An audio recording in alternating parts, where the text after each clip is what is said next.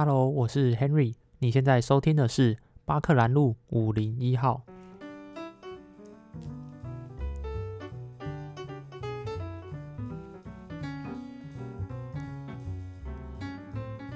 那最近呢，因为在处理一些面试啊，还有这个找工作的事情，所以就停更了一阵子。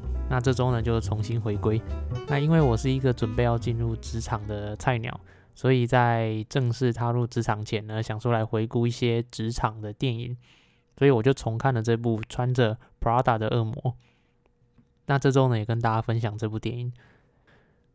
之前在看完这部电影，印象最深刻的是在最后一幕的时候，Andrea 把手机丢到喷水池里面，然后辞掉时尚业的工作，然后重新走回，重新走回自己想要的人生。那总觉得这部电影呢，感觉可以提点。我一些什么事情，所以我就重新再来看了一次。那这次看完了，又多了一些想法。所以这集主要就是介绍剧情，然后几段对话，还有这部电影提醒了哪些职场的事情。这样，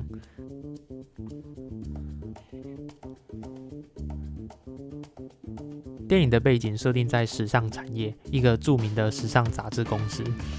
主角 Andrea，他想成为一名记者，然后因缘际会之下来到了时尚杂志公司当主编米兰达的助理。那主编米兰达是一个不苟言笑啊，很有权威性的主编哦。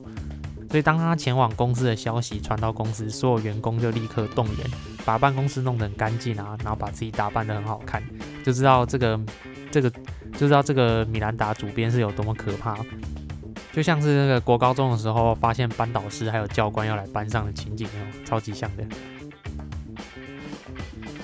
因此，电影的前半段，主角 Andrea 她是米兰达的助理嘛，所以当的非常的辛苦。毕竟老板是一个这么严厉的人，所以做各种杂事啊，然后被冷眼相看，做的再好都没有任何赞赏，然后做不好就被骂的臭头。然后他不知道自己到底为什么会被这样对待。但事实上，其实 Andrea 的同事一直有在提点他，就是身在时尚产业，但 Andrea 他自己看起来却一点都不时尚，也就是 Andrea 他没有很认真看待这份工作。啊，套一句电影的台词，就是 Andrea 的同事跟他讲说：“哎，Andrea，你觉得时尚这个数十亿的产业，难道就为了表达人的内在美吗？”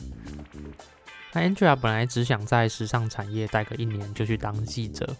所以 Andrea 的内心没有放在时尚业，甚至说自己不喜欢那些花俏的打扮，所以有这种心态也不是没有道理啦。但已经踏入这个行业了，或许就应该认真当下的这个，或许就应该认真看待当下所做的事情哦，而不是用一种跳板的心态来看待工作。所以当 Andrea 他跑去找同事抱怨米兰达的时候，他的同事才会这样跟他讲说：“你其实没有努力，你是在抱怨。很多人热爱这份工作，而你感觉却只是被迫来做这份工作。”那这算是我被提醒到的第一个点哦，就是看待工作的方式。像我也有一些想做的事情和目标，但之后如果踏入工程界，先不要把它当成跳板。其实我原本的心态是。把工作只是当成一个赚钱的工具而已，然后自己其实有想要做的其他事情，但感觉这样子的心态是有点危险的。所以当 Andrea 把自己打扮的非常时尚，然后改变了整个工作态度，米兰达对待他的方式就开始有所转变。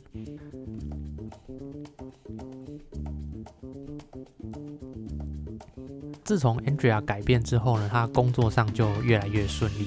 然后跟米兰达之间的合作也慢慢变好，但身为第二助理的 Andrea 还是经常受到第一助理 Emily 的冷嘲热讽。其实从 Andrea 一开始来到公司的时候，Emily 就很瞧不起他，然后常常嘲讽 Andrea 的穿着啊、做事方式，对他的态度也很差。如果换做我是 Andrea，我应该直接俩拱。但 Andrea 还是很客气的跟 Emily 说话，在 Emily 遇到困难的时候也会协助他。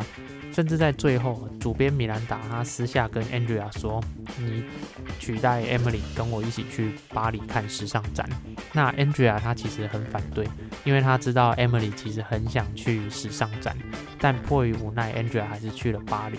但他没有忘记自己的同事 Emily，他还特地从巴黎带很多漂亮的服饰回来给他。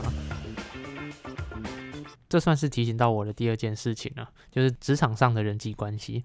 就在职场上啊，可能会有一些对自己不好听的言语啊，像是 Emily 对 Andrea 的冷嘲热讽啊，势必要去应对和适应。但不管别人怎么说，心态上应该还是要放在事情上，就熟悉每件事情，把任务做好，或许才是比较重要的。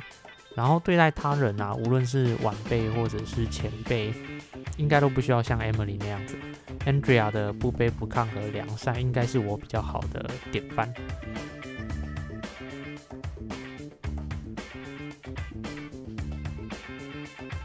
那在 Andrea 事业变顺之后呢，他投入越来越多的心力在这个时尚产业里面，成为一位很好的助理。但 Andrea 他没有发现的是，他在慢慢的忽略了他身边的朋友还有家人。就有一次，他父亲来找他，但在吃饭逛街了之后，Andrea 一直在处理米兰达的事情。然后朋友聚会的时候呢，他也是接到电话就离开，然后回家就继续忙工作的事情。然后不像以前都会陪男朋友聊天讲话，甚至因为工作而忽略了男朋友的生日哦，结果搞得男朋友非常的生气。然后朋友们也都不理解，哎，Andrea 到底是怎么了？以前那种很重视朋友的她不见了，现在眼里似乎只有工作。而且不止这样哦，Andrea 她以前不喜欢把自己弄得像时尚圈的人，她以前很清楚知道自己想成为一名记者。Angela 知道自己喜欢什么样子，很清楚人生的目的，但在工作变顺利之后呢，他似乎忘记了自己哦，那个曾经有着目标的自己，而现在就只剩下认真工作、认真工作、认真工作。Angela 的同事其实跟他讲过一句话，他说：“如果你发现你没有了生活，那代表你做对了。”那对我来说，我我是很不认同这件事情啊，因为对我来说，生活是一件非常重要的事。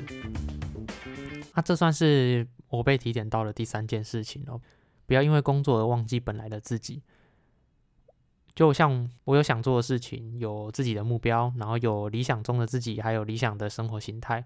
那工作之后呢，可能就要时时提醒自己说，不要因为工作而忘记了这一切。然后朋友跟家人也是。如果说工作可以带给我们的是财富啊、成就感跟提升技能，那朋友跟家人带给了带给我们的就是陪伴、欢笑还有有趣的生活。所以朋友跟家人也是非常重要的。所以工作之余就陪陪朋友，然后找找家人吧。那这三件事情算是我从电影里面归纳出来进职场要注意的一些事情，也算是给我一个提醒：看待工作的态度，对待同事的方式，然后不要忘记理想中的自己还有目标，还有也不要忘记家人。最后提一段我很喜欢的剧情哦，就是米兰达跟 Andrea 说，每个人都会想要像他这样子的人生，但 Andrea 其实很不同意。下车之后呢，他就直接离去，把工作的手机丢到喷水池里，回归他自己的目标，为了成为一名记者而努力。那丢手机真木对我来说真的是帅炸，超帅，帅气的回归本来的自己，非常喜欢真木。不过还是老话一句哦，就是米兰达的人生，Angela 的人生，只要知道自己想要什么样的人生，不管哪一个都是很好的，没有好坏，就只是选择不一样而已。那这周就分享到这边，希望大家在职场上都能够顺利，追逐目标也能够顺利。那我们下次再见，拜拜。